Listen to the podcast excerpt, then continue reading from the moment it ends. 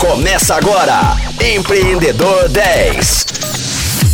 Fala Rocktronics, eu sou o Flávio Amaral e está começando o segundo dia do Empreendedor 10. Nesta semana, eu estou conversando com o Superintendente de Inovação Tecnológica da Secretaria de Desenvolvimento Econômico de Minas Gerais, Pedro Emboava. Pedro, quais as principais iniciativas do governo do estado para o desenvolvimento do ecossistema de inovação? Sensacional, Flávio. Eu acho que a gente tem algumas iniciativas que eu adoraria compartilhar um pouquinho mais sobre elas com vocês. Primeiro, talvez uma das iniciativas mais famosas aí para quem está e navega nesse mundo de startups e empreendedorismo aqui em Minas, que é o CID. O CID ele é um programa de aceleração de startups que também apoia o desenvolvimento do ecossistema de empreendedorismo e inovação no estado de Minas. E que desde 2013 a gente tem apoiado consistentemente startups mineiras, mas também de fora do estado, no seu respectivo desenvolvimento a gente apoia elas investindo recurso financeiro,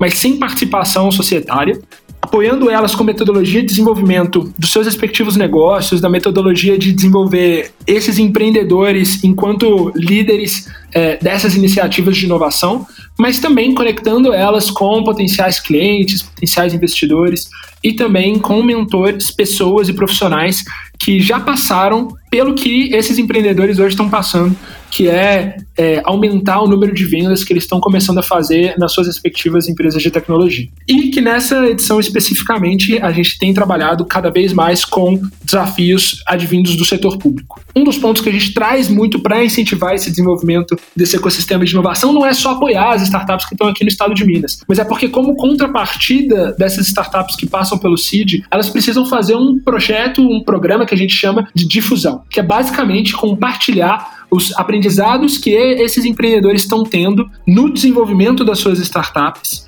com o restante do ecossistema de Minas Gerais. Então a gente incentiva eles, e na verdade isso está dentro do edital, a gente obriga eles a palestrarem, a mentorarem, a conversarem com empreendedores de tecnologia aqui do estado, com jovens que estão dentro do ensino médio, público e privado, que estão dentro das universidades, empreendedores de periferia, programas que trabalham com empreendedorismo dentro de áreas em vulnerabilidade socioeconômica, para justamente eles poderem compartilhar um pouquinho do que, que o programa aqui do CID tem contribuído para o desenvolvimento deles enquanto empreendedores e enquanto melhores líderes para seus respectivos negócios.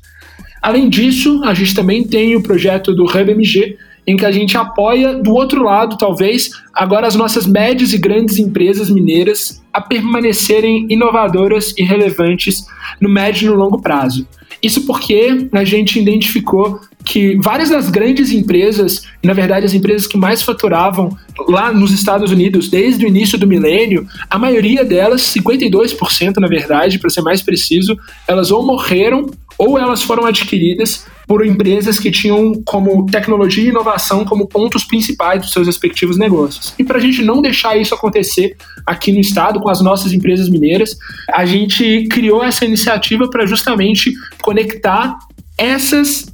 empresas e os seus respectivos desafios com soluções tecnológicas ao redor do mundo, para justamente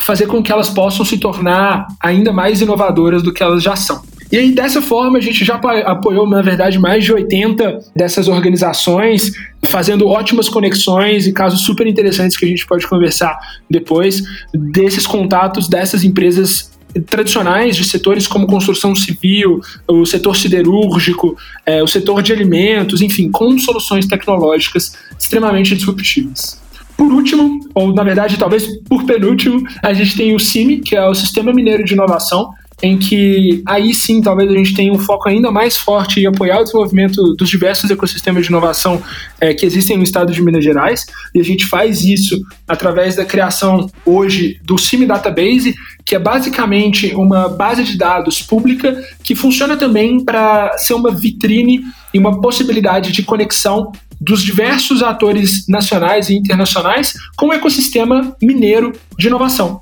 Então lá a gente tem hoje todas as startups e empresas de base tecnológica que o governo tem ciência da existência aqui no estado de Minas Gerais e também dos vários instituições que apoiam o desenvolvimento dessas startups, aceleradoras, incubadoras, parques tecnológicos, venture builders, todos esses atores eles se encontram dentro dessa base. E aí, por que, que ela é tão importante? Porque dessa maneira a gente consegue ter um raio-x, talvez, de vários dos ecossistemas de inovação que a gente tem ao redor do Estado, sabendo hoje, então, com essas bases públicas, mas também com bases que a gente tem, quais são as startups que tem lá, quais são as instituições que prestam esse tipo de apoio para o desenvolvimento dessas novas startups, quais são as instituições de ensino superior que tem em cada uma dessas regiões, quais são as políticas públicas é, municipais que estão atuando lá dentro, quais são os investidores, grupos de investidores anjo, os fundos de investimento que tem naquela localidade, e ao mesmo tempo a gente direciona informações e a gente direciona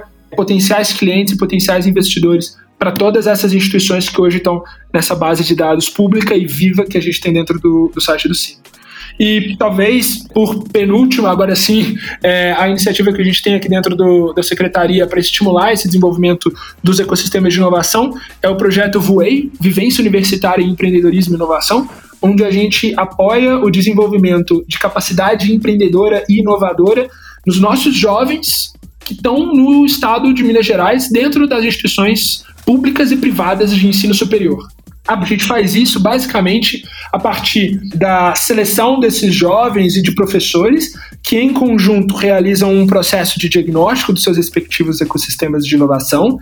A partir disso, a gente capacita eles, conectando-os com profissionais do mercado, com outros profissionais eh, de mercados também internacionais, para eles entenderem um pouco mais quais são estratégias e iniciativas que eles podem criar dentro das suas respectivas universidades e faculdades que estimulem essa prática empreendedora, desde, por exemplo, a criação de empresas juniores, enactos, ligas de empreendedorismo, passando por criação de disciplinas de empreendedorismo, formações transversais em empreendedorismo, chegando até a execução e a criação de hackathons, de programas de pré-aceleração, de estruturação de programas de incubação, tudo isso para fazer com que a nossa academia ela possa ser ainda mais inovadora e cada vez mais empreendedora. E obviamente a gente traz as empresas do nosso estado para abrirem as suas portas, para se conectarem com tudo isso que está sendo criado dentro das instituições de ensino superior. E agora sim, por último, e eu peço desculpas por ter falado penúltimo tantas vezes, mas é que de fato o estado é muito grande. A gente tem as YTECs, e acho que principalmente o portal YTech é o mais relevante para a gente mencionar, que é um programa de inclusão social e digital em que a gente trouxe cursos gratuitos, abertos, na área de negócios, mas também na área de tecnologia, para que qualquer pessoa que esteja em qualquer lugar, qualquer município mineiro, possa realizar esses cursos e assim se preparar ainda mais para esse mercado de inovação e tecnologia que tem demandado cada vez mais profissionais, mas também para que essas pessoas que façam esses cursos tenham a possibilidade de pensar e ter a, e, e se imaginar como empreendedores de iniciativas de tecnologia e inovação que eles podem criar eventualmente. Quais os desafios, ô Pedro, quando a gente fala em inovação no poder público? São todos, na verdade. é, eu ouvi, acho que de pessoas que estão trabalhando em inovação no setor público há mais tempo, brincando, claro, que inovar dentro do setor público é praticamente legal. Então, no final das contas, o que a gente precisa fazer, e eu acho que os principais desafios que a gente tem é entender como que a gente consegue identificar quais são as demandas que os nossos ecossistemas de inovação e os diversos atores que fazem parte deles, empreendedores de tecnologia iniciantes, empreendedores de tecnologia mais maduros, é, fundos de investimento, investidores anjo, empresas que estão trabalhando com inovação, governos municipais, instituições de ensino superior, entender todos os desafios ou os principais desafios de cada um desses agentes, desenhar políticas públicas que façam sentido para resolver esses desafios, mas acho que os dois pontos principais são identificar juridicamente como que essas políticas públicas elas possam nascer e possam ser executadas de fato, e do outro lado, acho que um grande desafio que a gente tem tido agora é romper a cultura que a gente tem não só dentro do setor público, mas talvez em toda grande instituição que é a cultura do deixa disso, sempre foi feito assim e sempre vai ser feito assim. Então, eu vou tentar trazer dois casos para exemplificar esses dois maiores desafios que a gente enfrenta aqui dentro. Acho que um grande desafio que eu tenho tentado trabalhar desde a minha entrada aqui dentro do setor público, é, talvez um pouquinho depois, lá em 2018, que é como que a gente supera, ou como que a gente iria superar o processo de contratar ou facilitar o processo de contratar serviços de startups pelo setor público. Como eu falei já, talvez em outros momentos, o setor público ele precisa interagir com startups. E a gente, quando a gente estava fazendo o trabalho dentro do Hub MG, eu percebi que trabalhar inovação aberta dentro de médias e grandes empresas fazia muito sentido para elas. Não só para construir culturas de inovação mais forte, mas também, principalmente, para trazer iniciativas que, de fato, possam reduzir custos, aumentar receitas e ajudar esses negócios a começarem a navegar uma nova economia que está surgindo e o futuro que está cada vez mais presente. Fazendo talvez uma tradução para dentro do setor público, para mim era muito claro que, poxa, se isso está fazendo tanto sentido para o setor privado, em que muitas vezes ele é mais ágil para adotar várias inovações, com certeza para o setor público vai ser ainda mais importante. Em especial porque o setor público vai tratar de temáticas muito sensíveis à população: saúde, educação, segurança pública. E quando a gente começou a trabalhar iniciativas de conexão de startups com o setor público lá em 2018, um dos principais gargalos que eu comecei a ver era que é ilegal a gente fazer qualquer tipo de relação de startups com o setor público. Principalmente relações em que as startups elas pudessem ser contratadas ou receberem recursos financeiros para implementar soluções tecnológicas dentro do setor público. E acho que como todo mundo que está ouvindo, ou pelo menos os grandes entusiastas de inovação e tecnologia que estão nos ouvindo aí, sabem muito bem, uma startup, em muitos casos, ela precisa ter dinheiro para, às vezes, pagar a conta do próximo mês. E seja dinheiro de investidor ou dinheiro de cliente, o que muitas vezes é até melhor. E se você está trabalhando com o setor público, você não tem nenhuma previsão de ganhar recursos, essa startup nunca vai trabalhar com o setor público. Se nunca trabalha, a gente nunca vai conseguir implementar essas tecnologias. Então, na verdade, foi só no, no final de 2019, início de 2020, em que a gente sabendo que era ilegal, a gente teve a oportunidade de trabalhar para essa legalidade. E para criar essa legalidade, Flávio, a gente teve que literalmente criar uma lei. Então, a gente é, pôde contribuir para a construção de uma legislação que estava tramitando lá dentro da Assembleia Legislativa do Estado de Minas. Um deputado,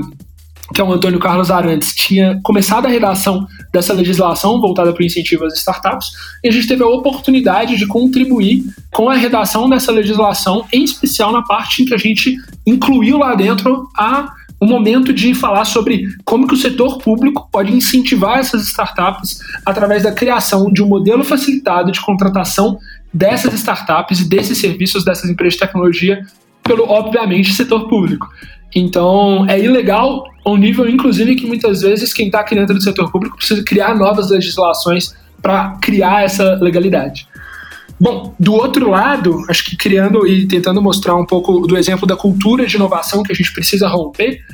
quando falando ainda dessa legislação especificamente, ela foi criada, ela está sancionada, ou seja, ela está em vigor,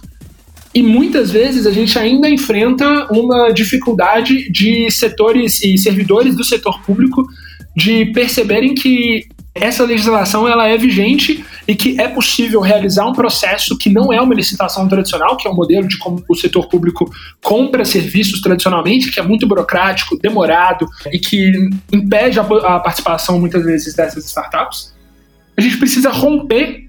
com que esse pensamento que muitas dessas áreas e desses servidores ainda têm de entender que não, sempre foi feito de licitação, o que está sendo criado na verdade é só uma nova forma de fazer uma licitação e a gente vai precisar seguir ainda os mesmos padrões que eram feitos por licitações anteriores. Ou ah, como isso ainda não tem uma legalidade ou não tem nenhum primeiro exemplo, a gente vai esperar um pouco para ter um primeiro exemplo de alguém que algum órgão que executou essa legislação para a gente agora começar a usá-la. É, não quero me envolver com startup porque eu não sei se esse pessoal ele é de confiança ou não, não é um monte de jovem de bermuda e chinelo trabalhando de casa. Então, ainda tem, na verdade, vários dessas, desses preconceitos mesmo, que são muito naturais, inclusive que a gente viu e ainda vê também em médias e grandes empresas, que a gente precisa romper dentro do setor público para facilitar essas interações. Agora, Pedro, a brincadeira mudou agora e nós queremos spoiler, cara. Conta pra gente aí o que, que vocês estão preparando.